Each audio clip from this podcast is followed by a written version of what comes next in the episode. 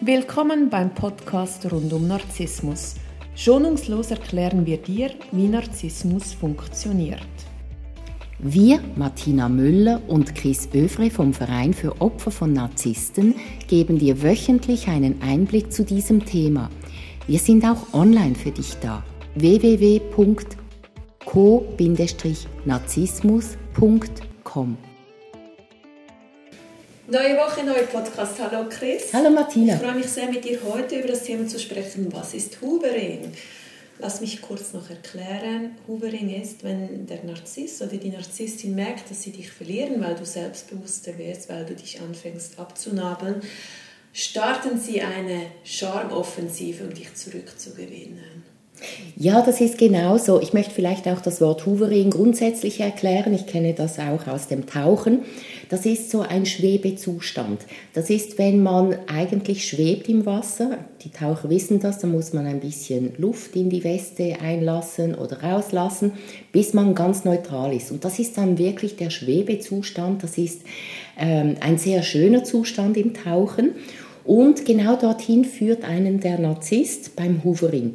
Also man ist, wie du sagst, selbstbewusst, man möchte gehen, man hat wieder Boden unter den Füßen und mit dem Hoovering, mit diesem Charme und, und du bist so eine tolle Frau und es tut mir alles leid und es wird nie mehr passieren, nimmt er einen den Boden wieder weg, aber nicht so, dass man stürzt, sondern dass man schwebt. Man kommt wieder ins Schweben. Und dieser Zustand, der ist ähnlich wie ganz am Anfang, wo das äh, Lovebombing stattgefunden hat. Man fühlt sich wieder gesehen, man fühlt sich verstanden.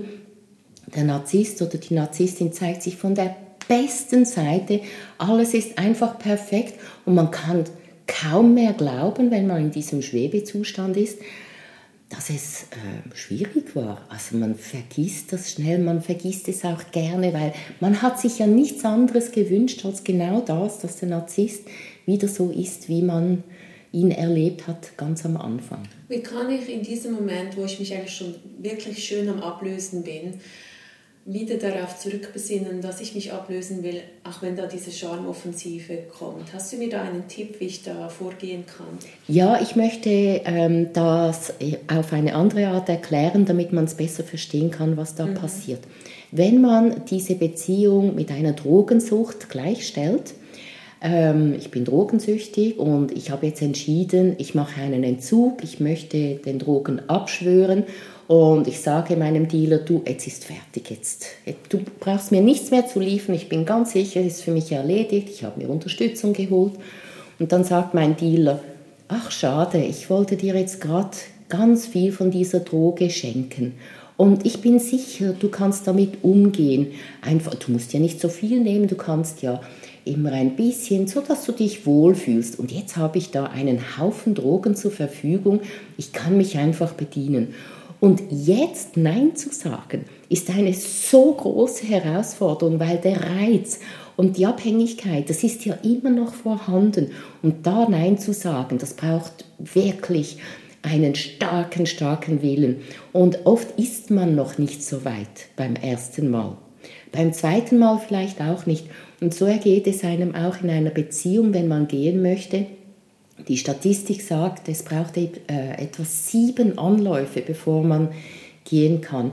Und der Narzisst wird immer wieder mit dem Hoovering kommen, wird einem den Boden entziehen und einen zum Schweben bringen. Und das ist so schön. Und, und man glaubt, dass das so bleiben kann, bevor man dann wieder auf dem harten Boden landet. Also was ich empfehlen kann, ist, sich wirklich, wirklich gut darauf vorzubereiten, dem Dealer gar nicht zu sagen, dass man keine Drogen mehr braucht, sondern einfach zu verschwinden und für den Dealer nicht mehr erreichbar zu sein. Und das ist der Grund, warum wir Kontaktabbruch empfehlen, was nicht immer möglich ist, zum Beispiel wenn Kinder im Spiel sind. Aber wenn keine Kinder im Spiel sind, ist das die beste Chance, um äh, sich von einer solchen Person zu trennen. Also Kontakt, Handynummer wechseln, wegziehen, ohne dass man weiß, wohin. Mhm. Ja. Gute Distanz, nicht antworten und das wird wehtun, das ist wie ein kalter Entzug, das ist schmerzhaft, man hat das Gefühl, man stirbt, es fühlt sich wirklich so an, aber man stirbt nicht, man wird neu geboren. Und man kann sich auch jederzeit Hilfe holen, mittels Therapeuten, Körperarbeit nicht vergessen. Ja, Selbsthilfegruppen sind sehr hilfreich. Da gibt es bestimmt jemanden, der den Weg schon hinter sich hat. Da kann man profitieren, wenn man diese Geschichte hört und man hört, ja, es war schwierig, aber es hat sich gelohnt. Es gibt da auch Menschen, die dann in einer gesunden Beziehung sind und über ihren eigenen Weg reden können. Nicht übers Hören sagen, sondern das, was sie wirklich selber erlebt haben.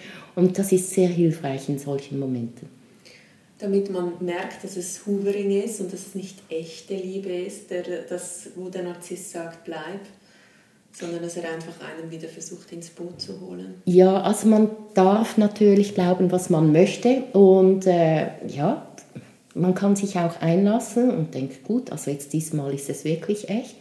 Dann fällt man wieder auf den Boden und spätestens, wenn man das zwei, dreimal erlebt hat, sollte man so ehrlich zu sich sein und sagen, okay, ich habe mir da etwas vorgemacht, weil ich es mir so sehr gewünscht habe, weil ich so gehofft habe. Aber ich habe es jetzt ein paar Mal probiert, es hat nicht funktioniert und jetzt ist der Zeitpunkt gekommen, um zu gehen. Man soll sich selber auch immer Mitgefühl geben, weil eben der Konarzist ist ein Abhängiger. Mhm.